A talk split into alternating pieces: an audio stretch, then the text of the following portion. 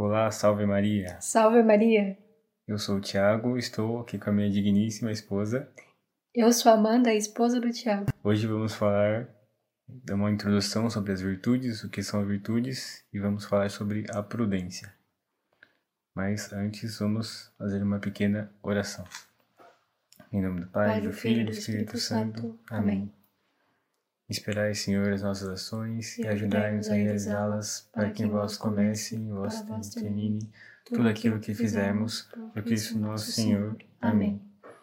Nossa Senhora da Sabedoria, Rogai por nós. Santo Tomás de Aquino, Rogai por nós. São Pio X, Rogai por nós. em nome do Pai, do Filho e do Espírito Santo. Amém. Amém. Ave Maria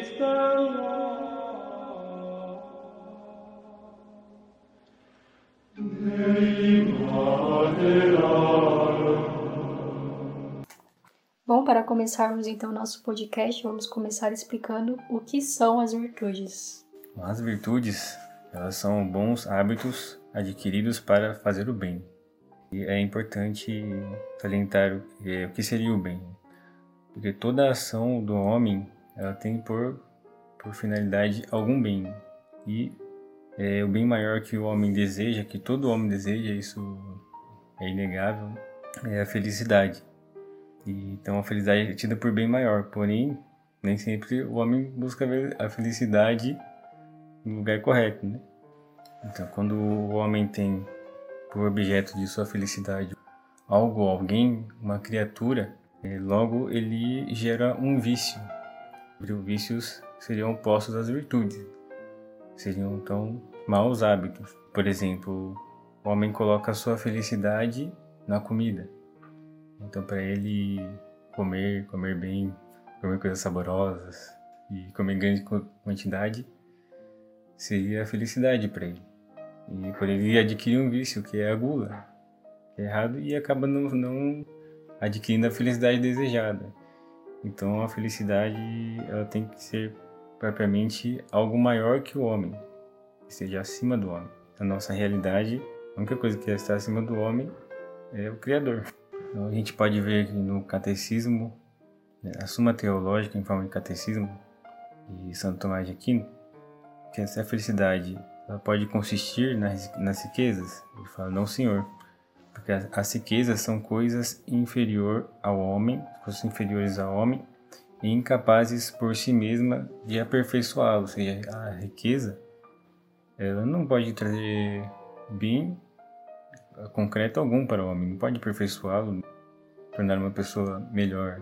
Ele pergunta: eh, são as honras? Eu também não, porque as honras não dão perfeição, elas já supõem, sob pena de serem postiças. E se são postiças, nada são. As honras elas já supõem a, a perfeição do, do ser para ganhar honra. Por isso que toda honra ao nosso Senhor, que é perfeitíssimo e tem todas as virtudes. Seria glória? E também, também não, já porque supõe méritos, já por serem neste mundo coisa muito frágil e volúvel, diz Santo Tomás. Então, para, para ter a glória, já supõe que você tenha méritos, tenha conquistado de, de alguma forma. Na verdade, vamos pensar, parar para analisar, todo o mérito que, nós ganhamos vem do, do, do Criador. né? Então, por isso, toda honra e toda glória a Deus. E a glória desse, desse mundo é sempre uma vanglória para o homem. Porque toda, tudo vem de Deus, né? todos os méritos emanam de Deus. Ele fala, consiste no poder, não senhor, porque o poder não se dá para o bem próprio, senão para o dos outros. E está à mercê do capricho e do espírito de insubordinação. Então, o poder não é para aperfeiçoar a nós mesmos, mas para servir o próximo. Ele consiste na saúde e na beleza corporal? Tão pouco, porque a saúde e a beleza são bens inconsistentes e passageiros. E, além de tudo, só dão perfeição ao exterior e não ao interior do homem. Então, o interior do, do homem, a sua alma, que vale muito mais do que o corpo, a alma imortal, e o corpo que, que padece, que, que apodrece. E Santo Tomás também coloca: são os prazeres dos sentidos? E não, senhor, porque são grosseiros demais. comparados com os gozos delicados da alma, e que também colocaria que os prazeres os sentidos também são passageiros. A gente pode dar exemplo da, da comida que eu tinha falado anteriormente. Uma hora você, a comida acaba, se não acabar você vai cansar de comer, vai ficar enjoado de tanto comer. Ou então você vai jogar um jogo, um videogame, é, no começo você está muito empolgado para aquele novo jogo que você vai jogar. Mas com o passar do tempo você cansa, né? enjoa. Por quê? Porque é assim, né? A nossa, nosso desejo de felicidade, ele é um desejo que não tem limites. Né? A gente não quer é, ter felicidade só durante um tempinho, só durante uns, uns 15 minutos ou uma hora e depois a gente quer outra, outras coisas. Não, a gente quer felicidade o tempo inteiro, felicidade constante. Então tem que ser necessariamente algo eterno que nos dê a felicidade. Ou seja, as virtudes são os hábitos adquiridos para fazer o bem, mas tendo em vista o bem eterno que sacia o homem. É, é o que a gente pode ver também no, no fenômeno de hoje em dia, dos jovens que buscam a felicidade nos prazeres e tem aquela experiência de passear com seus amigos, mas quando chega em casa sozinho, eles experimentam, né, o vazio existencial. E mesmo que eles venham com mais e mais experiências, aquilo não é preenchido, porque o homem, ele tem uma alma eterna. E aquilo que sacia o homem é justamente aquilo que é eterno, que é nosso Senhor, que é Deus. Isso. A característica tem que ser algo eterno, que não passe e dure para sempre, e algo que seja superior ao homem.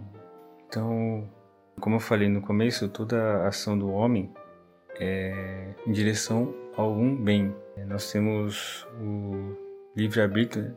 se, se, escuta é, dizer por aí, ao mundo afora, temos o livre-arbítrio, então a gente pode escolher entre o bem... Somos livres. É, fala que a gente pode escolher entre o bem e o mal, só que está errado. Ao livre-arbítrio a gente escolhe entre dois bens. Um homem ele nunca escolhe entre o bem e o mal, na, na concepção dele, porque, por exemplo, um bandido, que vai roubar, assaltar alguém, é, seja celular, dinheiro, seja o que for, ele não está escolhendo o mal, ele está escolhendo um bem para ele. Ele vê aquele, aquele bem, vê aquele celular, aquele dinheiro, vê, enxerga como um bem, e o meio de ele conseguir o bem é assaltando aquela pessoa.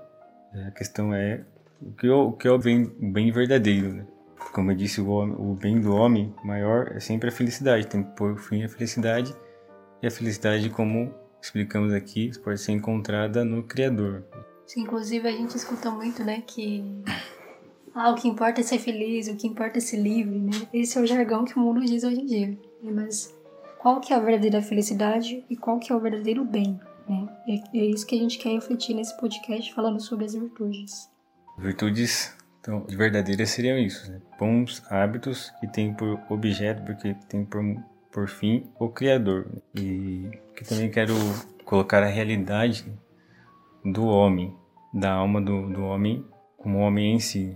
O homem ele possui faculdades na sua alma, que seria a razão e a vontade. E também teria a característica animal, que seria do irascível e do concupiscível. É, a razão é que nos faz pensar, nos faz conhecer o que é verdadeiro, é algo de nós homens propriamente que os animais não possuem, porque os animais não conseguem conhecer a verdade. É, um exemplo disso é você precisa levar seu animalzinho para o veterinário, ele precisa tomar uma injeção, uma vacina, e aquela vacina vai fazer bem para ele, vai curar ele, é um remédio que vai curar ele, que seja.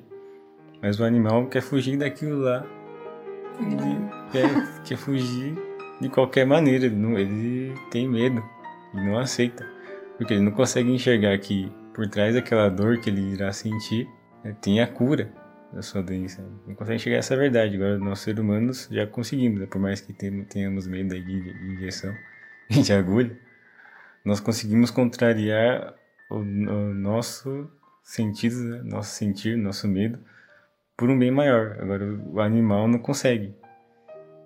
Isso também inclui a, a outra faculdade da alma que é a vontade. Temos a vontade que nos faz optar pela, pela verdade. A razão, ela conhece a verdade e a vontade que nos leva para essa verdade, por mais que seja dolorido. Nossa característica animalesca, digamos assim, seria o irascível do compulsível. O irascível é aquilo que nos faz perseverar no, desafio. É, não desistir. Quando tem algum obstáculo, a gente passar por cima desses obstáculos. Por exemplo, um cachorro, por exemplo, um gato que ele quer pular em cima do muro, que em cima daquele muro tem uma lata de sardinha. Por exemplo, meio bizarro. Ele vai ficar tentando, tentando. Esse é o irascível do gato, vai ficar lá pulando, pulando de qualquer jeito e que nem um doido, tentando subir em outros lugares. É que, que faz nos perseverar. Nós também temos, temos isso. E outro exemplo também é quando o seu cachorrinho está comendo um pedacinho de osso, você tenta tirar o osso do cachorro. Ele vai... E você vê realmente o ira civil, né? Aquela parte da ira de aquele, aquele bem que é árduo, que é difícil, né? Então, é justamente isso no homem, né? É perseverar naquilo que é difícil. E também temos é, algum compulsível que nos faz é, desejar, geralmente pelos sentidos, e tiver que algo é bom, nos faz desejar aquilo. É material. Por exemplo, o cachorro que enxerga o ossinho, ele deseja o ossinho, porque vê que aquilo vai. Tem sabor. Tem sabor gostoso, vai, vai, se, vai se nutrir com o ossinho lá. Nós também temos isso. Só que, só que nós precisamos ter uma ordem nas coisas, né? A razão ela é mais elevada, então ela precisa, as coisas, nossas atitudes, elas precisam passar primeiro pela razão, depois pela vontade e se utilizar do irascível e do concupiscível para conseguir aquilo que a razão tem, teve como bem. E não o contrário. A gente usa o nosso concupiscível colocar acima da razão, então eu desejo comer é, um quilo de chocolate, mesmo sabendo com a minha razão que aquilo vai me fazer mal, mas eu me deixo levar pelo concupiscível e vou lá e como um quilo de chocolate. eu vou sofrer as consequências, mas eu vou estar agindo feito um animal, sem pensar, sem razão. E isso cabe é, profundamente na nossa realidade atual, né, que nós vemos as pessoas buscarem o prazer acima da razão, né, acima de tudo, e acabarem se adoecendo, acabarem fazendo mal a si próprias. Né? Vemos, por exemplo, pessoas que sabem que não podem comer determinado tipo de alimento, mesmo assim comem por um prazer, porque é gostoso, e depois passam mal e, e continuam assim, né? Então, é, a pessoa ela tá agindo pelo concupiscível, pelo prazer de sentir aquilo, mas não está agindo pela razão, né? O próprio corpo dela diz e mostra que não é para ela fazer aquilo, mas ela faz porque ela quer obter um prazer. É, podemos pensar em várias outras coisas, né? como pessoas que fazem sexo desregrado aí, pessoas que têm AIDS e, e muitas vezes não, não, não fala outros, sai pegando todo mundo aí, sai espalhando a, sua, a sua doença por aí. Ah, mas isso também se dá em pequenas coisas, como por exemplo, nós precisamos na vida cristã rezar.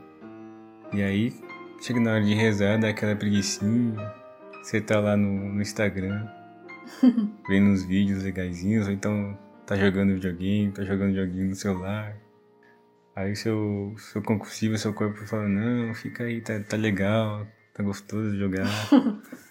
é, não vai rezar não, rezar é chato, né? Não vai estudar não, estudar é chato. Vai ficar lá é, caçando a sua cabeça. Esse é o compulsivo falando, colocando, se colocando acima do, do, da sua razão. Você sabe que você precisa fazer aquilo, que é o mais correto, mas você está deixando levar pelo concupiscível. E um exemplo do irascível, bom, quem já se, se irritou muito, já ficou muito irado, né? sabe que a ira nos deixa cego. Até mesmo usando exemplos do, do padre Paulo Ricardo, e eu já, eu já passei por uma coisa mais ou menos assim. E você fica tão nervoso que a sua visão começa a ficar turva, começa a escurecer. Então, você fica cego, não, não só a raz, sua razão fica cega, você não consegue pensar, mas até fisicamente tem esse, esse efeito. Então, como você, você vai educar o seu filho, seu filho faz alguma coisa você fica muito nervoso. Não corrija seu filho quando você estiver nervoso, porque você vai estar sem a razão, vai estar cego. Aí você vai lá, briga com seu filho e bate no seu filho e dá um castigo às vezes desproporcional. E depois você não, não vai pedir desculpa, não dá um, faz um ato de humildade, não pede desculpa pra ele. Seu filho vai, vai achar que você é uma pessoa meio descontrolada. É, você vai estar achando que você vai estar sendo racional por não pedir desculpas pro seu filho, mas ele vai ver que é justamente o contrário. E o pai é racional porque ele não sabe reconhecer seus erros. Ele está colocando a ira acima da sua, da sua razão. Aí. De forma prática, né, o concupiscível seria aquilo que é fácil de buscar. E o irascível é justamente aquilo que é difícil, né? Então nós vemos isso na nossa vida espiritual, como o Tiago contou. É. É, temos essa tendência, justamente pelo pecado original, de querer as coisas fáceis. Foi justamente o que aconteceu com Eva no paraíso. Né, o que era mais fácil para Eva? Era, naquele momento, aceitar o prazer que estava sendo apresentado para ela, o prazer de sereis como deuses, né? fareis a sua vontade. Né? Quando a gente tem esse pensamento de que eu serei como Deus, é justamente isso, né? Que, de querer que a nossa vontade seja feita acima de tudo, acima da razão. Bom, já que você falou né, de Eva, pecado original, temos exemplo aqui em, Gênesis, capítulo 3, a partir do versículo 6, né, sobre, sobre esse episódio, que Eva come do, do fruto. O concupiscível ele consegue ser dividido, pode ser dividido em dois tipos, né? a concupiscência dos olhos e a concupiscência da carne irascível pode ser traduzido pelo, pela soberba da vida. É, no caso, Eva, nessa passagem, a serpente ap apresenta para ela, né, fala que ela pode comer do fruto, que ela vai ser como Deus. Aí fala no versículo 6: A mulher viu que a árvore era boa para dela comer, então concupiscência da carne, agradável aos olhos, concupiscência dos olhos e desejável para por dar entendimento, né? soberba da vida. Então, ela colocou aí essa realidade, essa potência animal acima da, da, da razão e falava que aquilo era proibido, né? e, que é a ordem correta das, das ações humanas, né? É Deus que manda na nossa alma, manda na nossa razão, razão que manda na vontade e a vontade manda no irascível e no concupiscível. Usa deles para uhum. conseguir o bem. E foi a partir daí que todo esse desequilíbrio na nossa natureza humana começou. E é por isso que nós necessitamos das virtudes. As virtudes, justamente, elas organizam, por assim dizer, esse nosso lado que foi afetado pelo pecado original e que naturalmente se afasta de Deus quando nós estamos, né, temos essa experiência de estarmos no pecado, a primeira coisa que a gente faz é se afastar de Deus, né? não querer rezar, não querer buscar os sacramentos. Então, é por isso que nós necessitamos justamente das virtudes para que as coisas possam correr bem e nós corrermos na direção de Deus. Agora falando propriamente sobre as virtudes, né? nós temos as virtudes teologais as virtudes morais, né? ou virtudes cardeais. As teologais seriam três, as cardeais seriam quatro virtudes. As teologais, porque se referem diretamente a Deus, e são elas a fé, a esperança e a caridade. Essas três virtudes nós recebemos, as três, através do batismo, são infundidas na alma por Deus para nos tornar capazes de agir como seus filhos. E São Pio X define, né? Porque a fé, a esperança e a caridade se chamam virtudes teologais. Chama-se a fé, a esperança e a caridade virtudes teologais porque têm a Deus por objeto imediato e principal e não são infundidas por ele, como o Tiago falou. E as virtudes teologais têm a Deus por objeto imediato porque, pela fé, nós cremos em Deus e cremos tudo o que ele revelou. Pela esperança, nós esperamos possuir a Deus na eternidade, né, no céu. E pela caridade amamos a Deus e nele amamos a nós mesmos e ao próximo. Então, uma coisa que difere as virtudes teologais das virtudes cardeais, que vamos falar mais para frente, é que as virtudes teologais, para nós, basta pedirmos, né? Porque ela vem diretamente de Deus. É Deus que nos concede essas virtudes. Diferentemente das virtudes cardeais, que são hábitos que nós vamos fazendo e vamos crescendo nele. Né? Então, para que a gente possa ter fé, esperança e caridade, é recomendável, né, como São Pio X nos recomenda, que nós façamos os atos de fé, de esperança e de caridade. Isso, é como, por exemplo, você sabe dirigir, você tem a carteira, a habilitação, mas nem, nem, não em todo tempo você está dirigindo. Você não está exercendo o seu, conhecimento, o seu hábito de dirigir.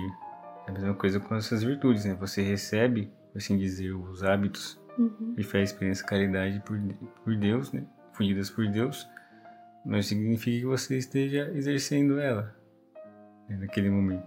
Você, você tem o conhecimento, tem a capacidade, mas você precisa exercê-la, assim como quanto mais você faz é, algo bem, né? por exemplo, dirigir com atenção, conhecimento também da, da forma correta, melhor você vai dirigindo, né? melhor você vai ficando um motorista melhor, mais prudente, a prudência.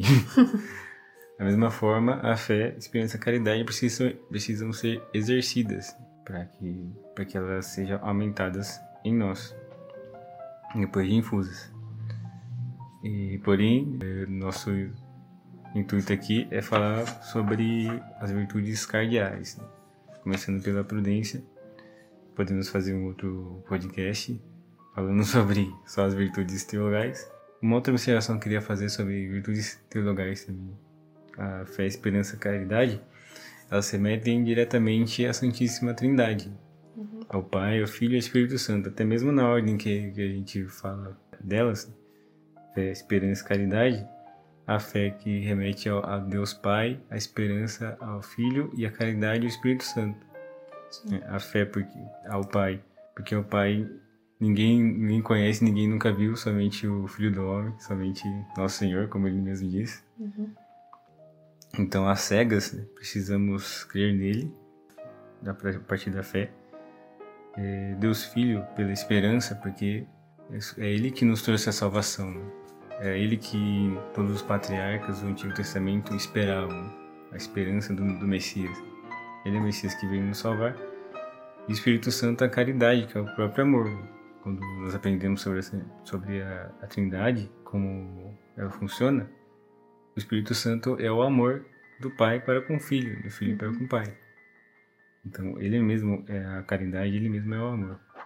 Encerrando aqui sobre as virtudes teologais, para o nosso objetivo, que é as virtudes cardeais. São quatro: a prudência, a justiça, a fortaleza e a temperança. Podemos colocar assim as quatro como se fosse numa rosa dos ventos. Você tem o norte, sul, leste oeste. E nessa rosa dos ventos, o norte seria a prudência. É a virtude mais importante, porque é a virtude que guia as outras virtudes. Então ela é o norte dessa nossa rosa dos ventos. Uhum. Mas então, o que seria a virtude da prudência, Amanda?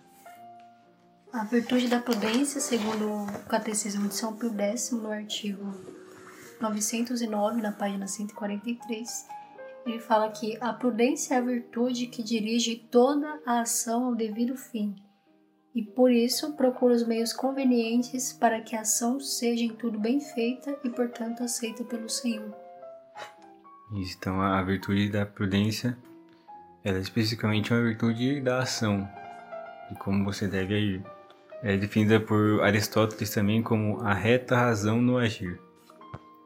É importante o Tiago salientar né, que a prudência é feita para ação, porque a gente tem uma impressão que a prudência é justamente a virtude da cautela. Então, você é aquele cara desconfiado, você não quer tomar decisões porque você é prudente, né? Você não quer tomar ações porque você é prudente, mas justamente ao contrário. Né? A prudência ela busca os melhores meios para você poder agir, tendo em vista o bem eterno que é Deus. É, a prudência ela dirige as demais virtudes, até mesmo as virtudes teologais, com a, a, a reta, a medida certa que devemos utilizar, porque as virtudes também podem ser definidas é, como aquilo que está no meio, não é nem um excesso e nem um defeito. Ela dirige, dirigiria as virtudes teologais, porque não é, não é prudente você, por exemplo, ficar exercitando a, a fé, a sua fé, o tempo inteiro. Uhum. Ou a sua caridade, ou a sua esperança. Você vai fazer, por exemplo, uma ação de graças na hora de comungar. Né? Você vai fazer um ato de fé, um ato de caridade. Mas não é prudente você ficar nisso o dia inteiro, né? Você tem outras coisas para fazer também na sua vida. É, e segundo o Antônio Royo Marim, que é um grande escritor, ele diz que o ato próprio da virtude da prudência é ditar, né? Então, ela, ela, a virtude da prudência ela manda o que se deve fazer concretamente em um momento determinado, levando em conta todas as circunstâncias depois de uma madura deliberação e conselho. Então, a prudência ela tem essa esse norte, né? Ela dita as nossas ações levando em conta todas as circunstâncias do momento, para que a gente possa agir em determinado momento.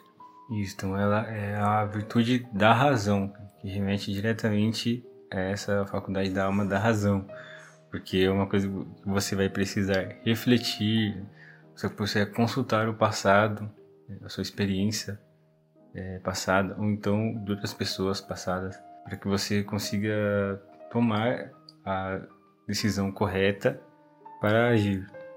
Então, é, segundo Santo Tomás, é, os atos ou funções da prudência são três: o conselho, pelo qual consulta, delibera ou indaga os meios e as circunstâncias para agir honesta e virtuosamente. Então você vai é, raciocinar sobre as circunstâncias diversas, você vai olhar os diversos aspectos da situação, você vai considerar também as consequências daquilo que você está por fazer. A outra função da prudência é o juízo ou conclusão sobre os meios encontrados, julgando quais devem ser empregar ou omitir aqui e neste instante. Então, quais, quais meios você deve usar, ou então omitir, ou então não fazer, deixar de fazer, que às vezes você pensa em fazer algo, mas você reflete que aquilo seria imprudência e deixa de fazer e o império ou ordem para executar o ato que aplica à operação os conselhos e juízos anteriores.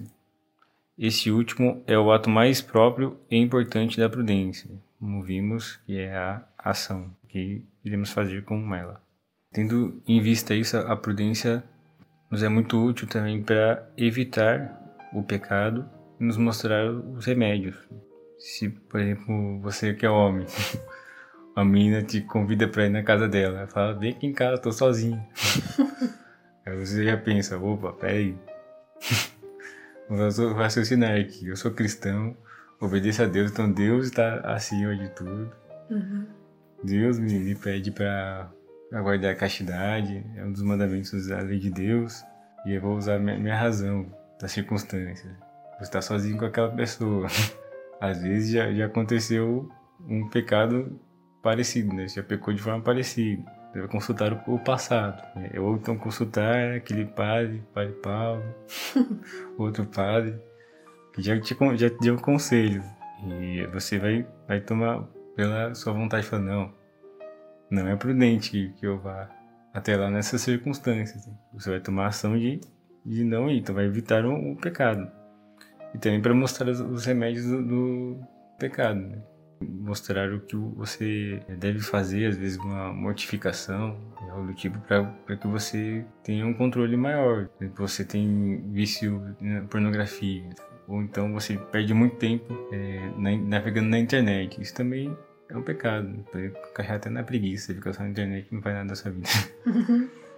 e a prudência vai te dizer, é um remédio para isso é você cortar a internet. Você vai cortar aquilo que te leva a pecar vai deixar de usar a rede social, vai deixar de usar a internet, celular. Então, se, ou então, se isso não aconteceu com você, você usa as experiências dos outros para servir como o seu aliado para decidir algo. Então, vamos supor, sua filha, né? No caso que o Thiago deu exemplo, às vezes a pessoa não, não passou por isso. Mas vamos supor se fosse sua filha sendo convidada para casa de um rapaz que tá sozinho. Imediatamente o pai vai ficar o quê? Vai ficar com, morrendo de raiva. Não, minha filha não vai lá. Então, é muito mais fácil, né, quando a gente às vezes se coloca no lugar do outro, porque às vezes a gente tem essa tendência do concupiscível de achar que a gente é muito muito heróico, né? Então não vai acontecer comigo, eu vou lá, mas não vai acontecer nada, né? Mas a prudência também, ela também exerce um autoconhecimento, né? De você saber que se você for até aquele lugar, algo ruim vai acontecer, no caso, o pecado, né? Nesse caso já entra um vício oposto à prudência, que seria a precipitação. A pessoa que confia demais em si mesma, é uma pessoa precipitada. E quais são os vícios opostos à virtude Ai. da prudência? Ah, então calma, mas antes eu queria alentar que para você, você ser prudente, você precisa ter uma certa inteligência, uma razão. Você precisa entender a realidade das coisas, né? Porque se você vive no, no mundinho, um mundinho virtual, onde você não, não vive a realidade das coisas, você não vai conseguir ser prudente, porque você não vai conseguir enxergar as coisas como elas realmente são. É, porque a virtude da prudência, ela não só vê é, as causas, mas também as consequências das coisas. Então a prudência justamente mostra que todas as nossas ações, sejam boas ou ruins, têm de fato uma consequência. Porque a razão mostra isso, a realidade mostra isso, que todas as nossas ações têm uma consequência. É o exemplo da pessoa que quer entrar na piscina e não quer se molhar. Ela pode querer não se molhar, mas a consequência que ela vai ter é ficar molhada, né? porque a realidade ela age com a consequência, independentemente do que você acha ou não. Mas o que, o que acontece muito hoje em dia, as pessoas estão perdendo noção da realidade das coisas, das coisas como elas realmente são. É porque a gente não consegue mudar a verdade, a realidade, a gente não consegue transformar né, o céu azul em preto ou cor-de-rosa. e um, um dos exemplos, né, agora entrando um pouco de polêmicas, polêmicas são as mães e pais de pet. Chama o cachorro de, de filho, chama o gato de filho. Minha filha, se o seu, seu cachorro é o seu filho, você é uma cadela então. Mas não é, você não é uma cadela. Você é um ser humano. Né? E nenhum ser humano dá luz a um cachorro. Então, pode parecer besteira, mas a pessoa trata o cachorro, o pet dela, como um verdadeiro filho. É uma fuga da realidade, né? Porque um filho ele exerce sacrifício, né? Para quem é pai, para quem é mãe sabe disso. Que é fácil você ter um cachorro e chamá-lo de filho. Você não vai ter que sofrer por ele, você não vai ter que renunciar das coisas por ele, né? Agora o pai e a mãe não, o amor ele exige sacrifício. E é algo que essas pessoas não estão dispostas a fazerem, que é se sacrificarem por um filho de verdade, por exemplo. É, a pessoa vive nesse nesse mundinho aí, virtual, quase que virtual da cabeça dela, né? Ela acha que o cachorro pode ser filho, mas você pode pensar, ah, não, mas é, é só uma forma de falar, um jeito da pessoa. Mas então o que dizem as pessoas que a gente pode mudar o próprio sexo? A pessoa nasce homem, acha que pode ser mulher, nasceu mulher, acha que pode ser homem. Primeiro que isso é uma grande ofensa a Deus, porque está dizendo que Deus errou. Deus criou, criou você homem ou não. Deus errou, não sou homem, sou mulher. e ela, a pessoa, só que a pessoa vai no banheiro, né? vai no banheiro lá da empresa, ela tem que, se ela é mulher, tem que entrar no banheiro da, de mulher, banheiro feminino, mesmo que ela seja vestida de homem. Então ela tem que, tem que se negar a realidade em todo momento. Eu fico pensando como deve ser a cabeça de uma pessoa dessa. Que vai lá no banheiro, e ela desenho da mulher lá, e acha que é homem, tem que entrar no banheiro das mulheres. Então você vê como é, inclui várias outras coisas, né? Como ideologia feminista, né? todas essas ideologias que existem, elas negam completamente a realidade. Né? exemplo da ideologia feminista, que é pró-aborto, né? elas dizem argumento, é meu corpo, minhas regras. Porém, o ser humano que está dentro de você não é o seu corpo, é o corpo de outra pessoa. Você não é as suas regras. Você não Mas pode... ela se nega a conhecer a realidade, tendo em vista uma ideologia egoísta. Então, o primeiro passo para você ser prudente É você buscar viver no mundo real. Busque viver mais a realidade. E, às vezes são em pequenas coisas que a gente é, acaba fugindo da realidade. Por exemplo, você tá, tá triste aí, terminou com a namorada, brigou com a namorada, ou então tá deprimido com a sua situação financeira, a situação da sua vida. E aí, invés de você resolver aquilo, né, interiormente, rezar, falar com Deus, com pessoas que são amigas de verdade, ou falar com o padre, para você se resolver internamente aquele sentimento, você vai procurar é, bebida, procurar beber para esquecer, vai procurar se Fugir da realidade. é, fornar nos jogos eletrônicos, isso é fugir da realidade, meu filho. Você não vai conseguir ser prudente dessa forma. Você tem que encarar a realidade e entender como, como as coisas são. Que muitas vezes a situação que você está passando é passageira, que aquilo não é, o, não é o fim do mundo, não é aquele motivo da sua felicidade. Bom, então agora falando sobre os vícios opostos à prudência, como eu havia dito antes, os vícios então são maus hábitos adquiridos quando você tem um costume de sempre praticar aquele pecado. Não todo vício é um pecado, mas você tem uma, um costume de praticar aquele pecado, tá aí tá praticamente enraizado. É, está praticamente enraizado. E os vícios eles podem ser de duas formas, ou por defeito ou por excesso. Como se chama geralmente os vícios por defeito de prudência? É chamado por imprudência. A imprudência é todo ato que não se ajusta às normas da reta razão e da prudência. Seu Santo Tomás de Aquino, o ato imprudente pode ser pecado mortal? Sim, senhor, quando se menosprezam ou infringem as regras e normas divinas. Pode ser pecado mortal. E pode ser é, venial sempre que se executa algum ato, ainda que seja bom, com precipitação, inconsideração ou negligência. Então, no caso, o que seria precipitação? Precipitação, segundo Santo Tomás, é um ato contra a prudência que consiste em tomar resoluções antes de informar-se convenientemente. Que teria um exemplo, você está no trabalho, você é o patrão, você é o chefe, e acontece alguma coisa, quebra alguma coisa lá, você tem um maior prejuízo, Aí você chega e fala: Ah, já sei quem foi. Foi o fulano. Eu já não tava gostando dele mesmo. Outro dia ele falou tal coisa. E ele tá agindo meio estranho. Foi o fulano que fez isso, então eu vou demitir ele. Você demite o fulano. Aí depois de um tempo, né, passam uns meses, você descobre que é, não foi ele. Ele era inocente. Então você foi precipitado. Quando você não, bu não busca se informar de forma conveniente toma uma resolução antes disso, muito precipitada. É aquela pessoa que age no calor do momento, né? Ela não avalia as situações, ela não reflete as circunstâncias e ela age no calor do momento. Ou seja, ela não está sendo guiada pela razão, porque a pessoa que age no, no calor do momento, ela vai, como o Thiago, né, falou no exemplo lá no começo do filho, do, do pai que briga com o filho e age pela raiva, então ela não está agindo pela razão naquele momento, porque ela não parou, não analisou as circunstâncias para poder agir. Então ela foi imprudente. Sim, também tem é, o que seria em consideração. Em consideração o pecado daquele que não toma em conta todos os elementos de que dispõe para formar o juízo acertado da, nas coisas práticas. Então, um exemplo de em consideração é tem um homem muito virtuoso, dá um exemplo.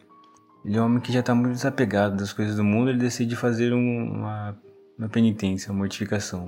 E vai andar descalço. Vai andar descalço pela rua. Aí vem uma pessoa que é viciada nessa consideração. Fala, nossa, que homem é mais imprudente. Andando descalço aí, ó, vai cortar todos os pés aí no, no, no asfalto, no chão, cheio de capo de vidro vai pegar bactérias, não sei o que. Só que ela não considerou que aquele homem está fazendo uma penitência, às vezes, é, sofrendo por, por, alguma causa, então fazendo uma mortificação, né, fazendo um bem para sua alma. Né? Inclusive isso é, não é uma imprudência, né? quando você, vocês verem histórias de, de homens aí que até mesmo se flagelavam até sair sangue. Polêmico. Polêmico. se flagelavam, nossa, por isso para o mundo é muito imprudente. Porém, ele, o homem ele está fazendo isso é, para o bem da sua alma. E o bem da alma ele é muito mais elevado que o bem da carne.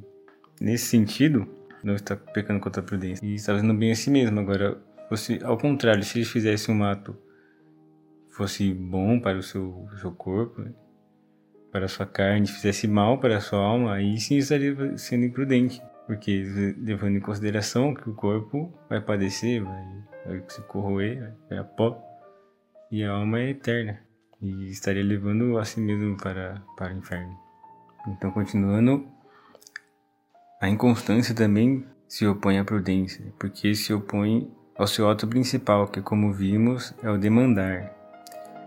E o inconstante carece de firmeza e resolução para levar à prática os seus projetos e desígnios. Então, a pessoa inconstante, ela não consegue mandar muito bem nos seus atos. É, cada hora ela, ela, quer uma coisa e, e acaba se deixando levar muitas vezes pelo concupiscível. Por isso não é prudente, colocando o concupiscível acima da sua razão. E também temos a negligência, que é a falta de solicitude e presteza em ordenar a execução das resoluções tomadas, depois de maduro exame no concernente à prática da virtude. Então, aquela pessoa que pensa, pensa, pensa muito bem do que ela deve fazer de forma correta e certa, porém, ela não toma a atitude, ela não age. Então, é negligente, por exemplo, que a gente fala muito de negligência, é, tá andando de carro, atropela um pedestre, e essa pessoa sabe que tem que ajudar a pessoa que ela atropelou. Precisa de ajuda, aquela pessoa precisa ligar para o SAMU, precisa ver se ela tá bem, mas ela é negligente e vai embora, porque mesmo sabendo, né? E isso todo ser humano sabe com certeza. Se você atropelou alguém, a pessoa precisa de ajuda. mas você vai embora porque você não tomou a ação devida de acordo com aquilo que você pensou que era o correto de fazer. Então, também é um exemplo daquelas pessoas que sempre estão analisando as circunstâncias, situações, e pensa e repensa, mas não tomam uma atitude. E ela se acha muito prudente por isso. Ela até fala: Não, mas eu fiz, eu fui prudente porque eu não fiz tal coisa. Não, você não está sendo prudente, você está sendo negligente, porque justamente a prudência ela tem a finalidade da ação. É, negligência é, é perigosíssima, temos que ter bastante cuidado é, pode ter ser ocasião de pecado mortal, quando impede que o homem se resolva a fazer algo necessário para salvar-se. Porém, ainda no caso de que não o seja, produz um estado de apatia e indolência que conduz fatalmente à caducidade e à morte, se não se põe grande empenho em desarraigá-la. Aí temos o que seria então as, os vícios por excesso de prudência. Seria prudência ou solicitude fingidas ou simuladas. E as prudências simuladas seriam um conjunto de vícios que desnaturalizam o caráter da verdadeira prudência, abusando dos seus meios próprios para procurar-se um fim ilícito. Sempre que quando tem então um fim ilícito, um fim mau, é, a pessoa usa da prudência, entre aspas, para conseguir esse, esse fim a pessoa está fazendo, na verdade, uma pseudo-virtude, uma pseudo-prudência. Como, por exemplo, temos a prudência da carne, que é o dispor e ordenar a vida procurando como fim a maior soma possível de prazeres sensuais. A pessoa sempre, como isso, por exemplo, o guloso, né, que o fim dele é comer o máximo possível e só coisas saborosas. Esse seria o abuso do, do seu fim. Mas também tem os vícios opostos à prudência é, por abuso dos, dos seus meios, como por exemplo a astúcia, que é uma simulação da prudência que consiste em escogitar meios tortuosos e artes de dissimulação e engano para conseguir um fim, quer seja bom ou mal. Políticos, né? É. A pessoa astuciosa sabe como que é, aquela pessoa que gosta de manipular os outros, né? Para conseguir o, coisas do seu próprio interesse. E também tem o dolo. O dolo é na execução exterior dos planos forjados pela astúcia. Então, quando você executa um plano astucioso, você está causando um dolo na pessoa. E que se diferenciaria, então, o vício de dolo e de fraude? É, no caso, O dolo consiste na execução exterior dos, dos planos forjados pela astúcia, empregando indistintivamente palavras ou obras, e a fraude tem o mesmo objeto, empregando somente as obras. Então a fraude, no caso, somente por obras. Né? Quando você, por exemplo, vai vender, vender algo lá no Mercado Livre e, na verdade, você manda para a pessoa é, uma caixa cheia de pedra. é uma fraudulenta. Mas veja bem também que o dolo e a fraude não é a mesma coisa que a mentira. É porque a mentira tem por fim enganar. Esse é o fim da mentira. E nesses vícios, o engano não é o fim, senão é o meio para conseguir alguma coisa. Eu queria dizer, seria é, prudente nós buscarmos os, os bens materiais? Em certa medida, sim. Se aqueles bens é, dependem da nossa vida, por exemplo, comida, vestir, até mesmo é, cursos, né, conhecimento. Porém, o é, excesso de preocupação com essas coisas, com o querer comer, o querer vestir, entra no, até no Evangelho de, de Nosso Senhor. E ele fala para que não nos preocupeis o que de comer, com o que de vestir. É, olhai os lírios do campo, Deus cuida tão bem deles. E quem dirá de vós, sois filhos de Deus, são imagem e semelhança de Deus. Então existe sim uma certa medida de preocupação que é prudente, prudente termos, mas sempre tendo em vista a providência de Deus. Não nos deixará faltar nada que é necessário para viver. E por fim, para terminarmos, né, encerrarmos esse podcast, já que a nossa finalidade é crescermos no caminho da virtude, consequentemente crescermos no caminho de santidade, o que podemos fazer para sermos mais prudentes? Em primeiro lugar, é refletir sempre antes de fazer qualquer coisa, qualquer ato que nós fazemos, não se deixando levar pelo ímpeto da paixão. Né? Então, sendo realmente iluminado pela razão, que é iluminada pela fé. Esse é o primeiro passo para sermos prudentes.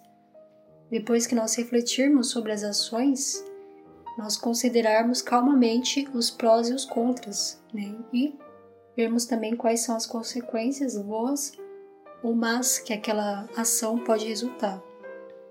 Nós também podemos ser prudentes, perseverando nos bons propósitos, sem se deixar levar pela inconstância, como o Tiago falou, que é um vício né, contra a prudência, ou pela negligência.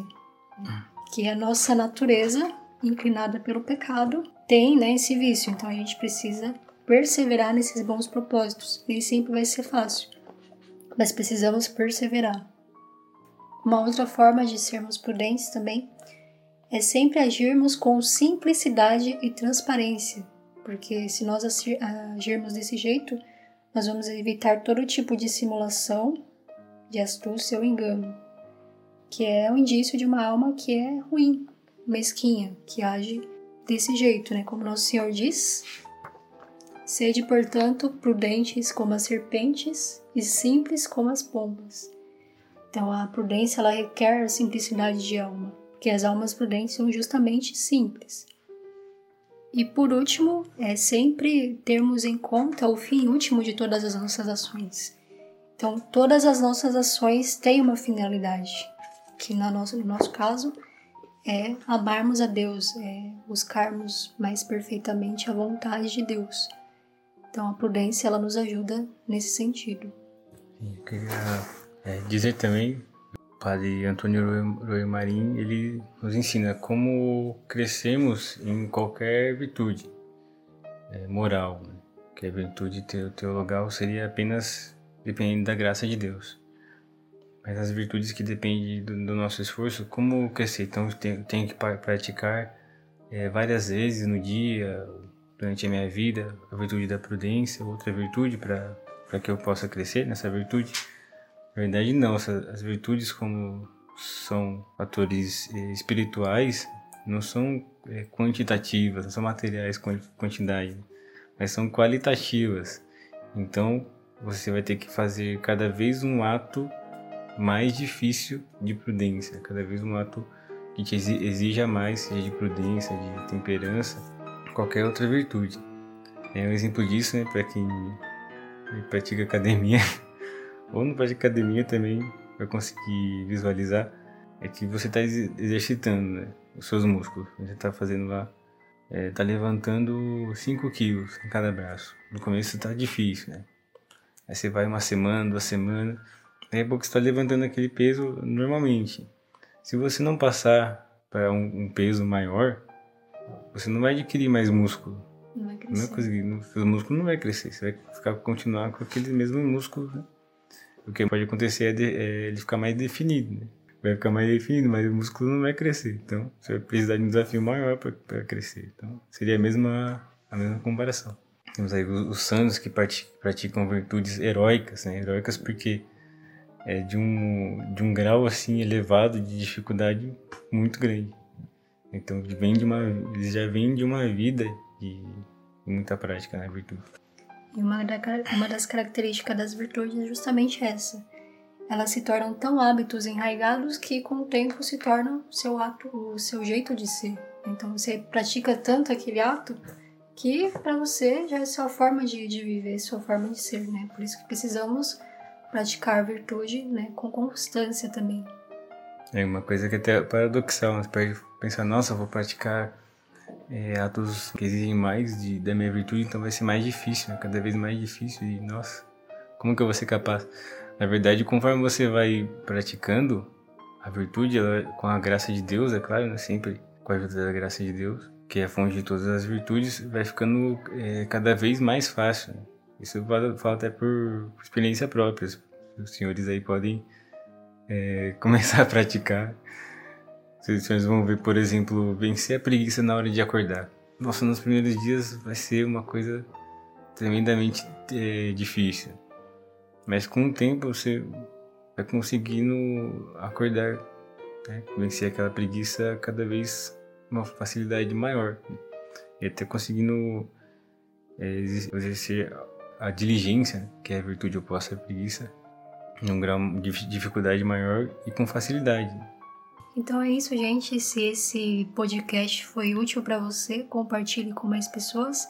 Ajude o nosso apostolado a crescer. Isso, desculpa se nos delongamos muito, porque esse é o primeiro episódio, digamos assim. Queremos dar uma introdução sobre as virtudes, para antes falar da, da prudência. Se fomos muito cansativos. Me desculpem se falamos alguma coisa errada, também pode nos corrigir, aceitamos as correções. Então é isso, até o próximo episódio, se Deus permitir. Salve Maria! Salve Maria!